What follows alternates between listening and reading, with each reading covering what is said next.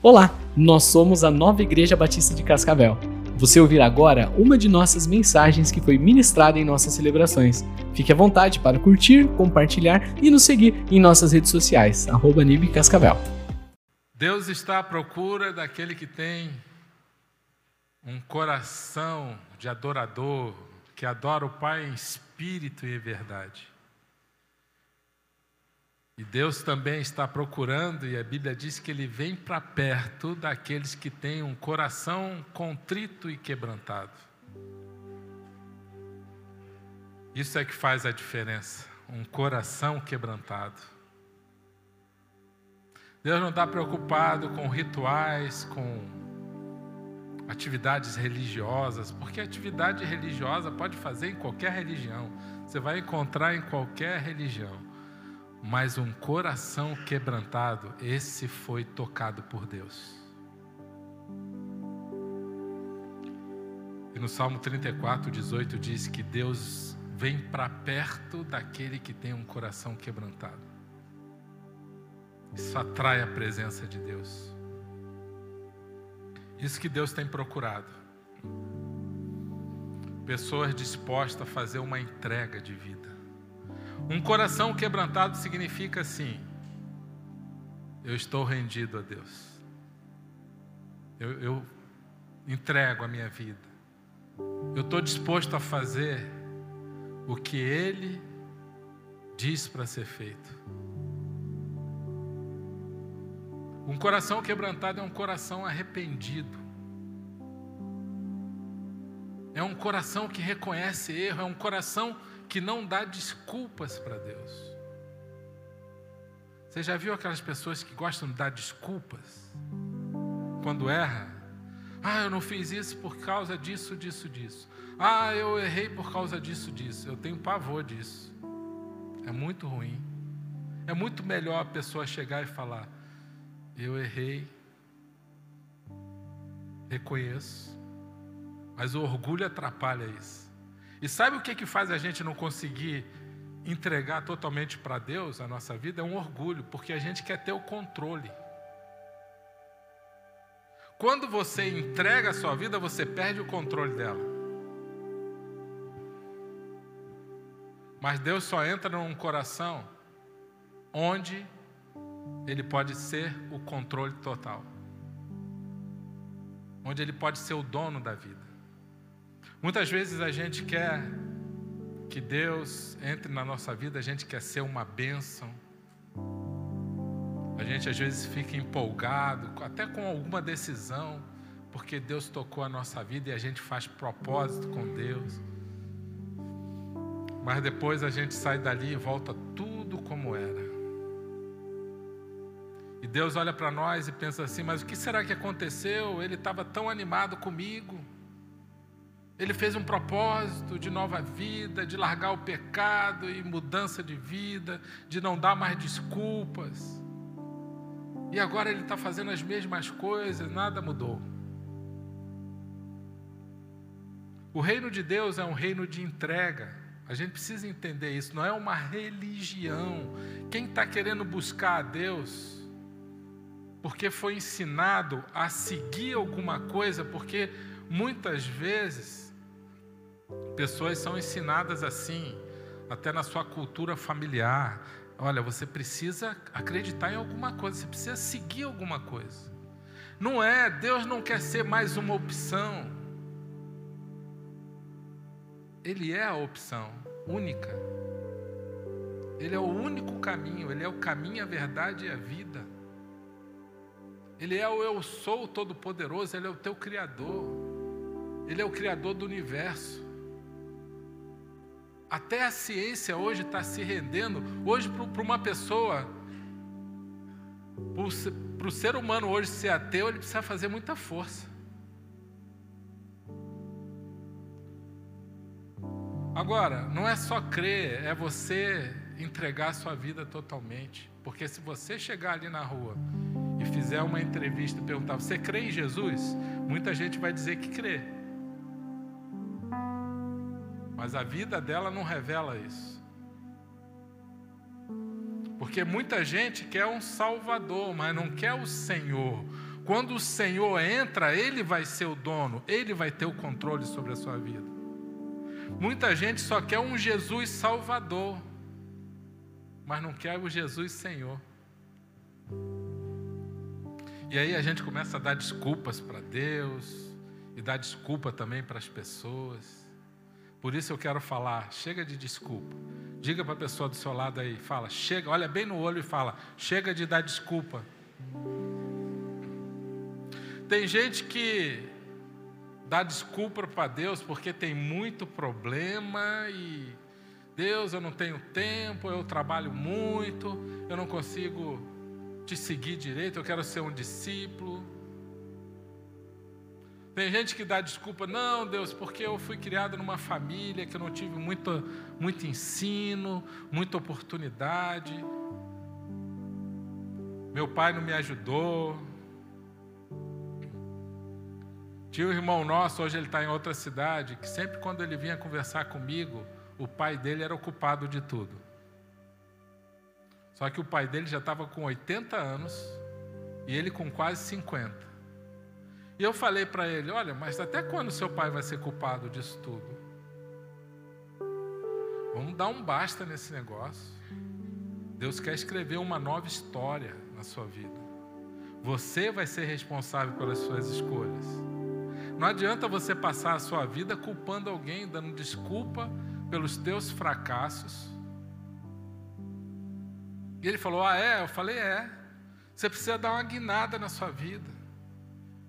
E o sonho dele era casar. Se você, inclusive, estiver interessada, pode me falar depois, procurar depois. Passa o contato dele. O sonho dele era formar uma família era ter uma esposa, ter filhos. Mas ele não conseguia se relacionar com mulheres. Nunca dava certo. E um dia, nós preparamos um encontro com ele com uma outra pessoa. E eu falei: agora eu vou arrumar uma esposa para esse rapaz. Ele vai ficar tão feliz. Era uma mulher legal, mulher de Deus.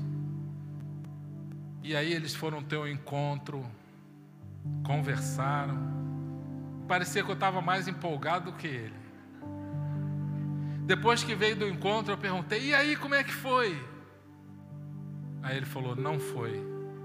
Eu falei: mas o que, que, que aconteceu, rapaz? Não, pastor, você sabe que eu sou um pouco exigente. Rapaz, tu já está com quase 50 anos, não dá para ser mais exigente assim não. Tu tem que agradecer a Deus o peixe que caiu na tua rede.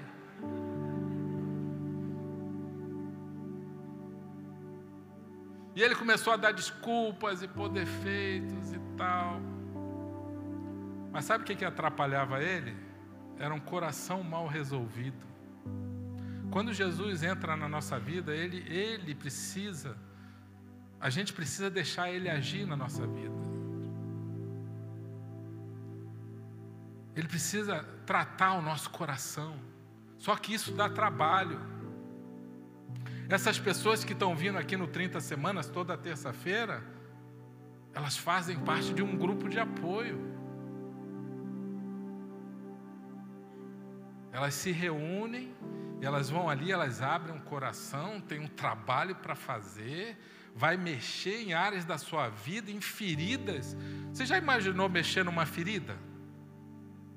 Sem anestesia? Quem é médico aqui? Ou o Ivo? Ou o Ivo ali? O Ivo é médico. O Ivo, dói, né?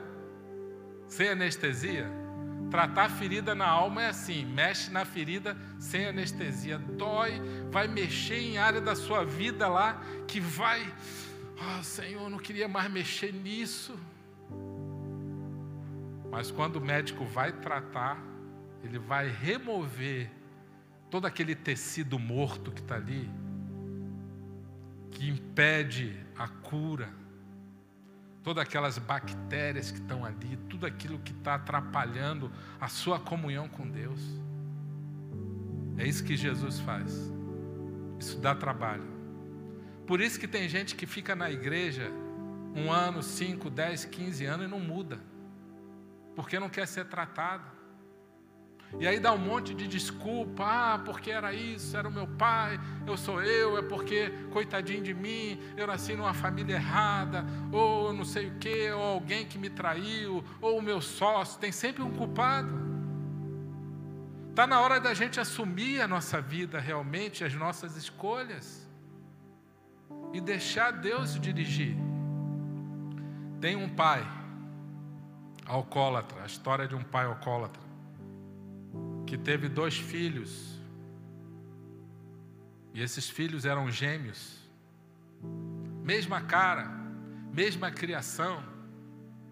Gêmeos idênticos. E esse pai alcoólatra criou esses filhos. Trinta anos depois, foram conversar com esses dois filhos. Um filho se tornou alcoólatra e o outro não. E foram perguntar para o filho alcoólatra: Olha, por que, que você se tornou um alcoólatra? Ele falou: Sabe por quê? Porque eu via meu pai. Eu observava meu pai. E aí foram fazer a mesma pergunta para o irmão dele, gêmeo, gêmeos idênticos. Por que, que seu irmão se tornou um alcoólatra e você não? Por que, que você não é alcoólatra? Vocês são iguais, vocês foram criados do mesmo jeito, no mesmo lugar, são gêmeos idênticos.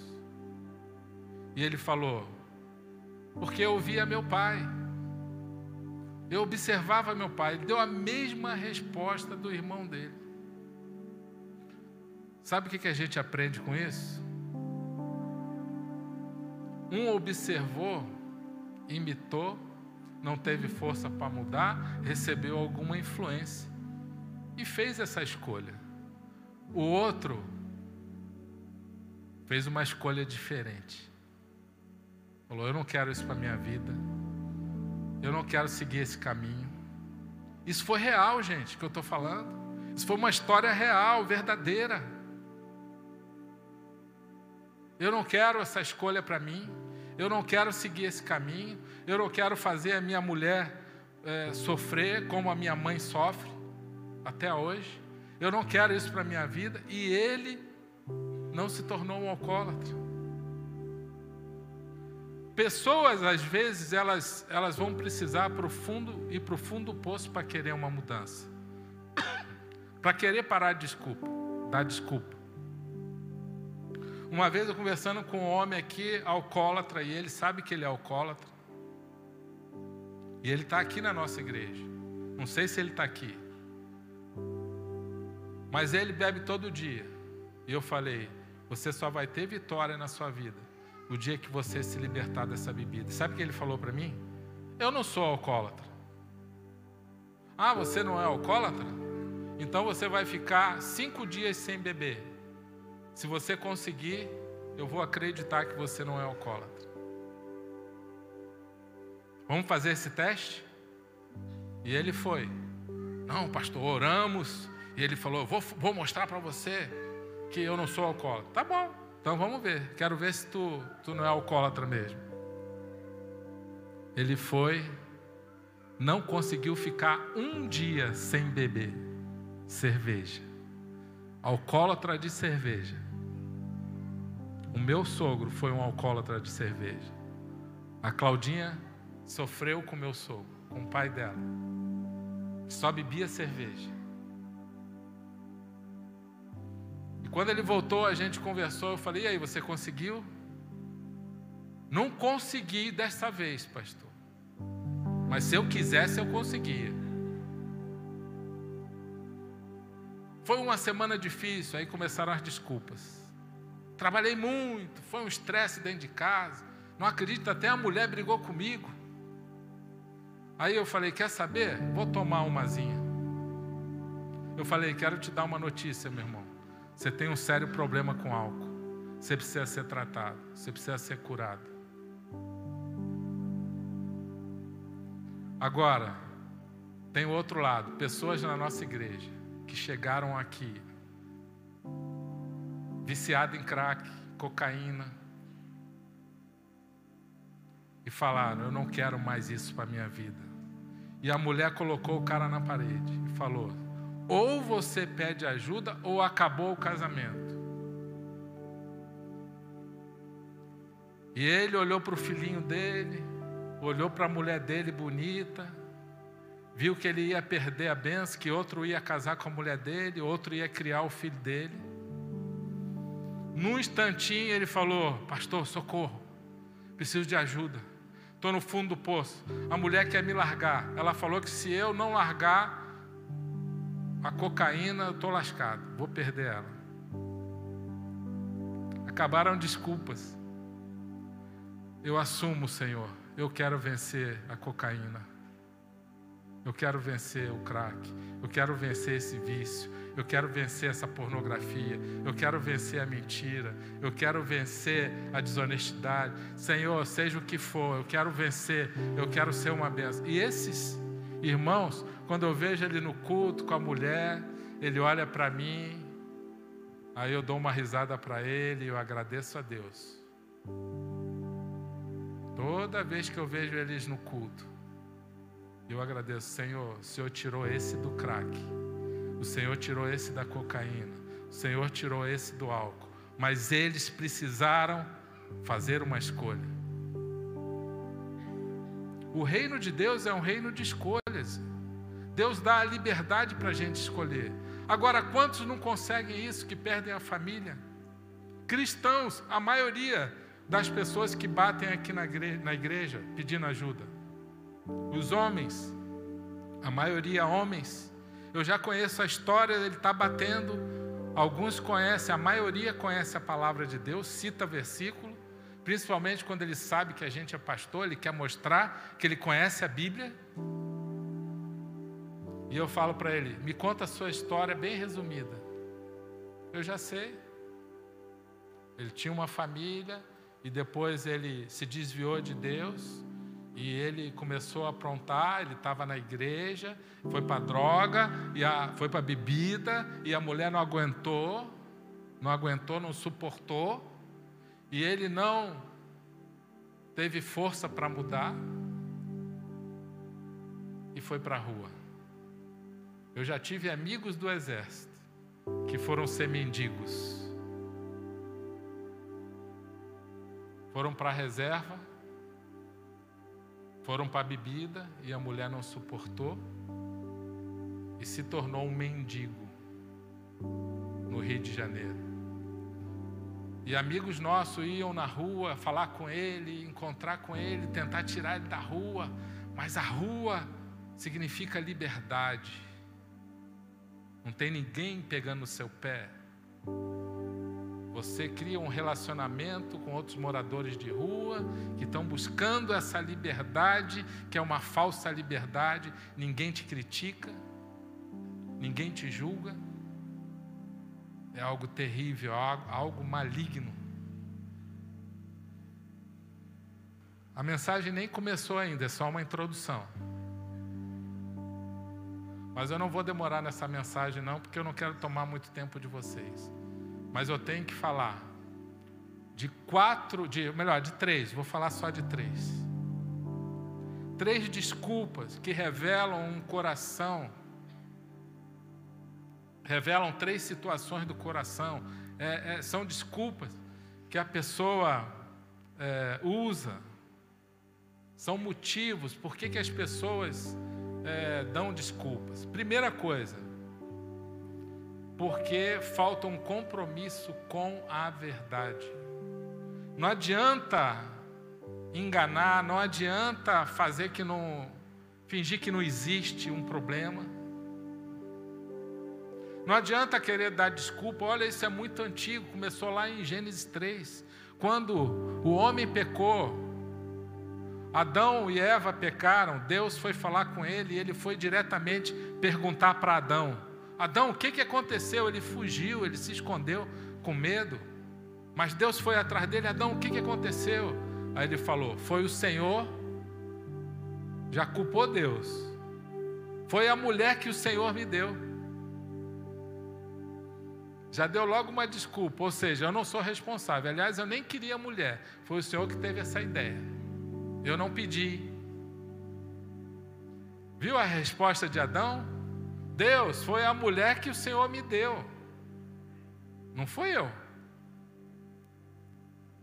Foram vocês dois que tiveram a ideia. O Senhor teve a ideia de me dar uma mulher e o Senhor falou: não é bom que Adão esteja só, o homem esteja só, vou preparar uma mulher, uma ajudadora idônea para ele. E a mulher que teve a ideia de me dar, de me fazer pecar, comer da, da árvore que o Senhor falou que não era para comer. Do bem e do mal, a árvore do bem e do mal. Eu não tenho responsabilidade. Aí Deus falou: E você, Eva, o que aconteceu? Foi a serpente que deu, que me tentou, foi a serpente que me enganou, foi a serpente que fez eu acreditar que seria bom. Só quem não culpou ninguém foi a serpente. Também não tinha mais ninguém na, na lista. Isso é antigo, culpar os outros pelas nossas falhas, é, dar desculpa, isso é muito antigo. Saul, o rei Saul era mestre nisso. Toda vez que ele falhava, tinha uma justificativa. 1 Samuel 13, 15, você vê lá a história. Saul desobedecia. Não, mas é porque, veja bem, eu queria fazer assim assado, eu queria buscar a Deus. Samuel ficou fora um tempo, diz a Bíblia ali, uma semana que ele ficou fora, e o rei Saul estava na iminência de ser atacado pelos filisteus e ele queria buscar Deus, mas ele não era sacerdote, ele era rei. O sacerdote profeta era Samuel. Que, que Saul fez? Não, eu vou dar uma de sacerdote, eu vou sacrificar e eu vou fazer isso, vou fazer aquilo, algo que era só para o sacerdote. Saul quis tomar o lugar do sacerdote. Deus falou: não, o sacerdote é só quem é da descendência de Arão. Você não é. Existem princípios no reino de Deus. Mas Saul não quis saber, ele quis resolver um problema, ele quis buscar a Deus do jeito dele, não do jeito de Deus. Tem gente que quer buscar Deus do seu jeito, não, tem que buscar a Deus do jeito que ele ensina na palavra. É Ele que tem o controle, não somos nós, é Ele que é o Senhor. E aí, quando Samuel voltou, viu que Saul tinha desobedecido, feito um monte de coisa errada. E ele começou a dar desculpa, não, mas que eu queria buscar a Deus porque os filisteus iam atacar e você não estava aqui. Olha, foi por uma causa nobre. Eu desobedeci, mas foi por uma causa nobre. Eu acho que Deus vai perdoar. Sabe qual é a diferença de Saul para Davi, que foi o, o rei seguinte depois de Saul? Aliás, Davi cometeu erros mais graves. Era a capacidade de não dar desculpas. Quando Davi pecava, era assim: Deus, pequei, errei se quebrantava, se prostrava no chão. Saul dava desculpas. Em 1 Samuel 15, Deus deu outra chance para Saul e ele repete o mesmo comportamento. Errou, obedeceu pela metade começou a dar desculpas, e então ele perdeu o reinado. Porque é assim, no reino de Deus é assim, não, não que Deus seja mal, mas às vezes Deus quer nos abençoar e Ele tira a benção, porque senão vai ter mais gente sofrendo as consequências. Segundo, porque pessoas dão desculpas? Porque tem medo de falhar.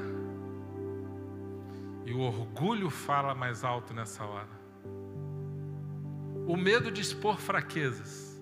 Então eu não reconheço o meu erro e começo a dar desculpa. Não é por causa disso, mas é por causa daquilo, isso deu errado por isso. Não é mais fácil a gente falar assim: olha, me perdoa, eu errei. não vou errar mais. Quando Jeremias foi chamado, ele disse assim, no capítulo 1, ele diz: Eu sou muito jovem, não sei falar. Gideão, quando foi chamado, ele disse: Olha, minha tribo é a menor, a menos importante, e eu sou o menor da minha família. Eu não posso aceitar isso aí. Um complexo de inferioridade, que na verdade a motivação é o orgulho que está ali por trás. Porque não se acha capaz. Ou seja, Deus está errando em me chamar. Moisés, quando foi chamado, diz assim: Eu não sei falar, não sou bom nisso. Quem sou eu para falar com Faraó para tirar o povo do Egito? Ele não vai me ouvir. Elias também teve medo e fugiu para o deserto. A coragem dele foi embora. E quando o medo entra, a fé vai embora. Quando o medo entra, a fé. Quanto mais medo, menos fé. E sem fé é impossível agradar a Deus. O pânico vem pela falta de fé. O medo vem pela falta de fé. A dúvida vem pela falta de fé. Quando você perde a confiança que Deus está no controle da sua vida. Foi o que aconteceu com Elias fez grandes coisas, mas quando foi ameaçado pela rainha Jezabel, o homem pirou. Ele enfrentou reinos, profetas é, de Baal, ele enfrentou tudo, mas quando uma mulher ameaça um homem, ele vai para o deserto e pira. Que loucura isso! E ele faz uma grande besteira. Ele chega para o parceiro dele, o fiel servo dele, ele fala assim: eu não quero que você vá comigo. E ele entra no deserto sozinho. Nunca se deve entrar no deserto sozinho. Quem vai orar por você? Quem vai te encorajar? Quem vai te aconselhar? Quem vai te apoiar? Mas sabe o que, que, o que é isso? Sabe qual é o nome disso, a raiz disso tudo? O orgulho. Eu não quero que ele veja a minha fraqueza. Eu não quero me expor. O orgulho, eu creio que é a raiz de muitos pecados. E isso atrapalha a nossa comunhão com Deus. E Elias entra num, numa caverna, fica lá sofrendo, querendo morrer. Deus me mata. E ele faz outra besteira, ele começa a se comparar. Toda vez que a gente vai se comparar, a gente sai perdendo.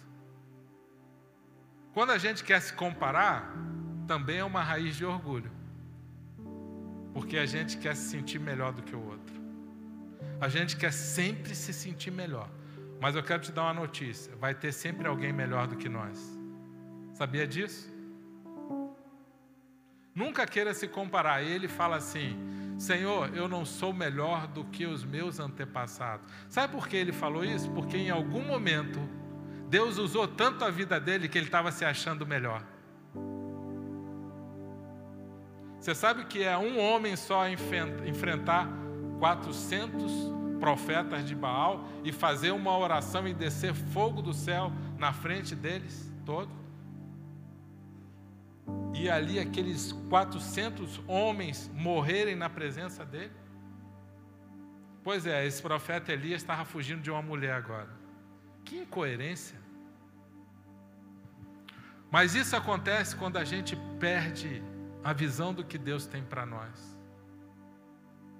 Quando a gente perde a nossa confiança nas promessas, na palavra dele, na palavra de Deus.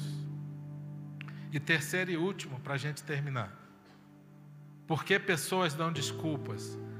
Porque elas criam prioridades equivocadas. É quando as prioridades delas não são aquelas que Deus gostaria que fosse para ela. Então, Jesus explica isso numa parábola, em Lucas 14,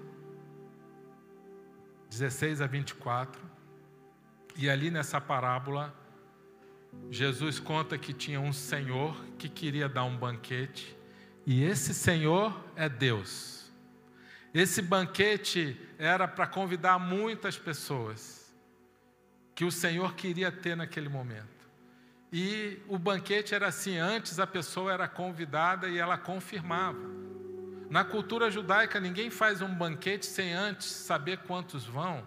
Eu acho que isso aí, na verdade, em qualquer cultura, mas isso era muito é, é, importante para aquela cultura. Não, vamos fazer um banquete, vamos saber quantos vão participar e depois a gente avisa, então, aqueles que vão participar que o banquete está pronto. Então o banquete ficou pronto e o Senhor mandou o servo avisar. O servo foi lá avisar o primeiro.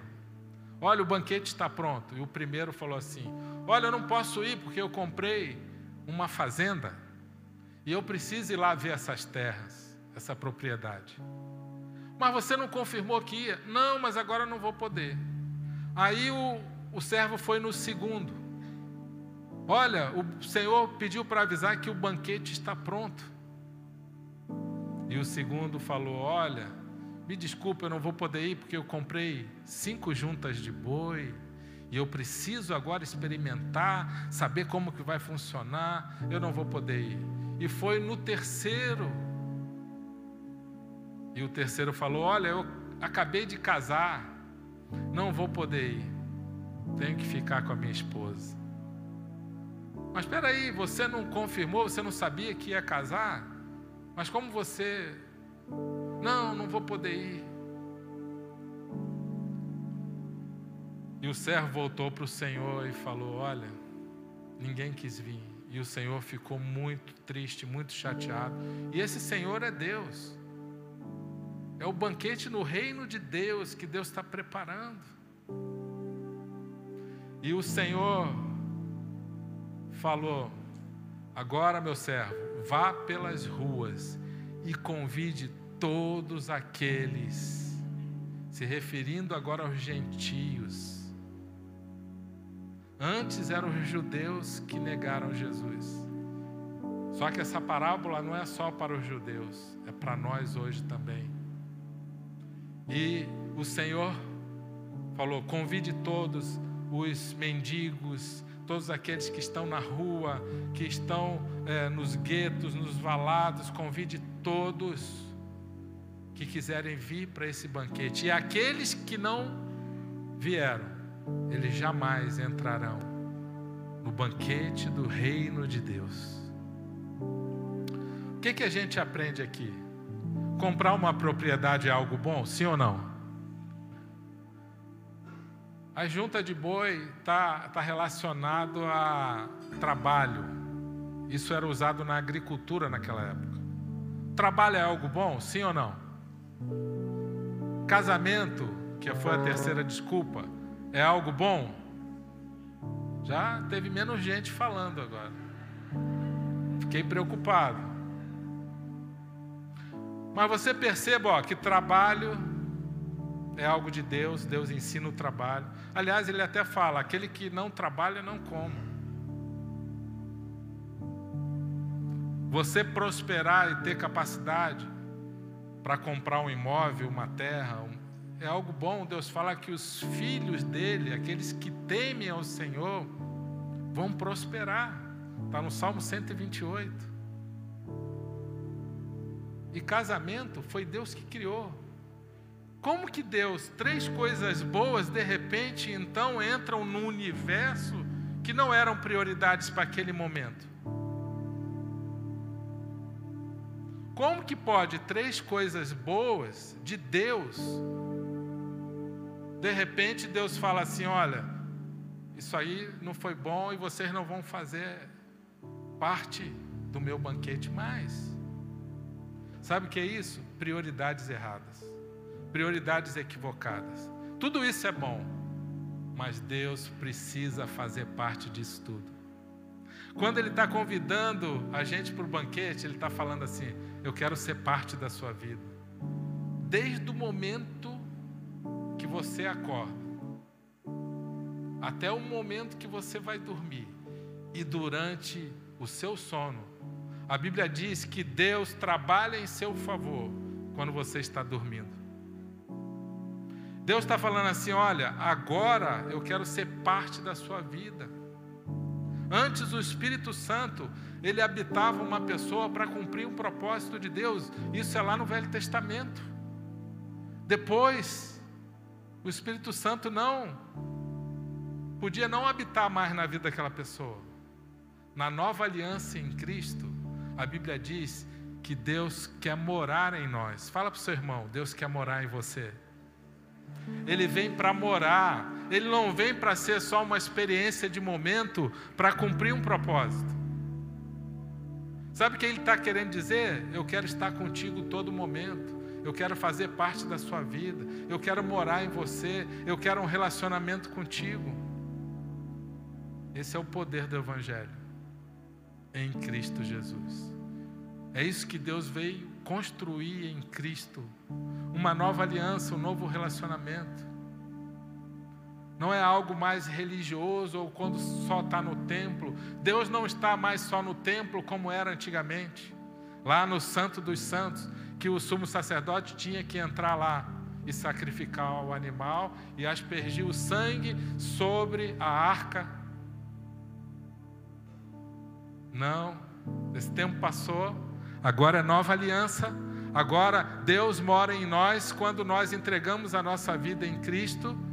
Efésios 1,13 diz: se você crê com o teu coração, nesse, nesse Evangelho, que Jesus Cristo morreu e ressuscitou por você, se você crê, a Bíblia diz que você será salvo e Ele então sela a sua vida com o Espírito Santo da promessa.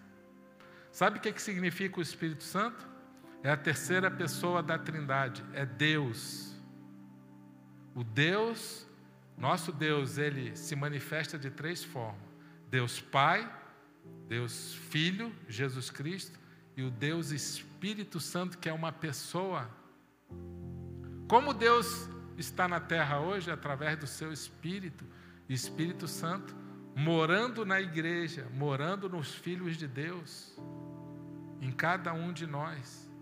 E a partir do momento que Deus mora em você, você nunca mais será o mesmo.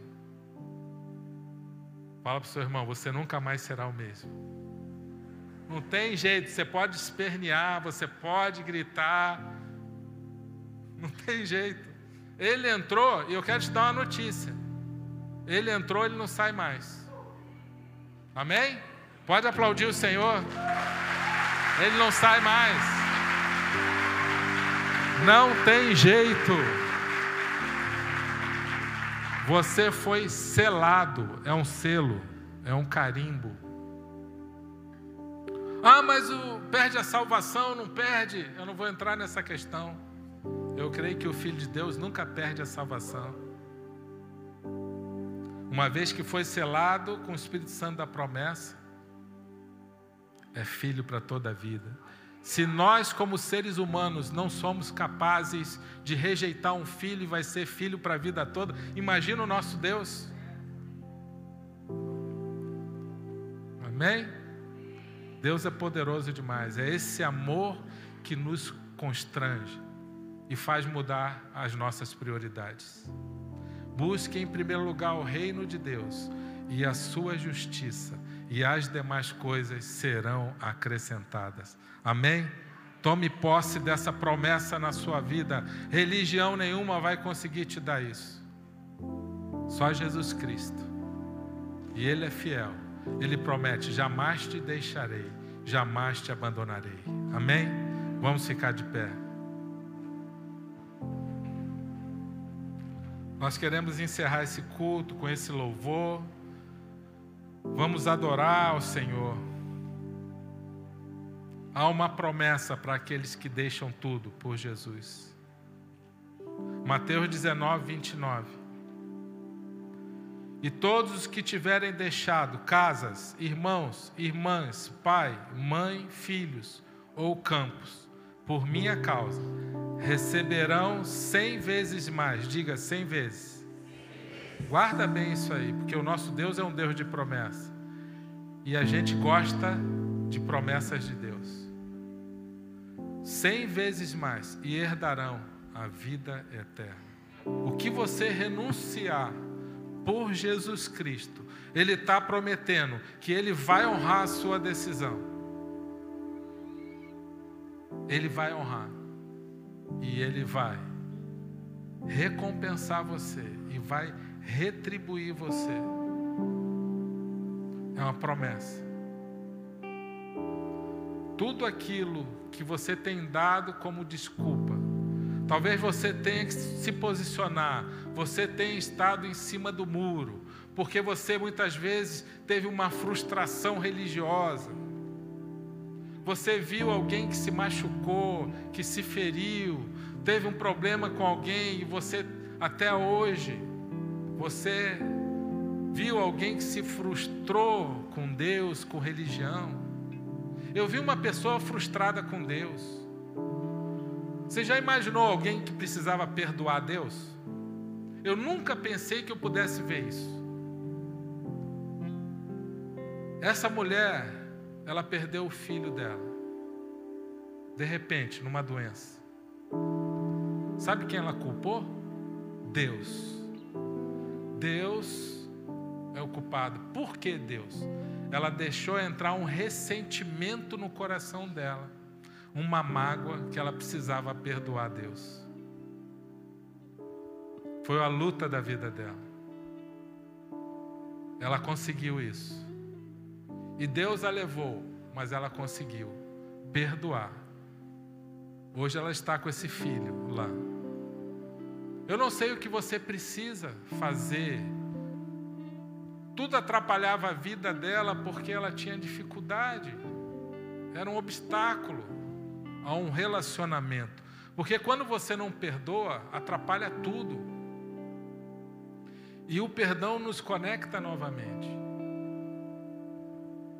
Então você precisa hoje tomar uma decisão, tirar da sua vida aquilo que te atrapalha, aquilo que você tem usado como desculpa,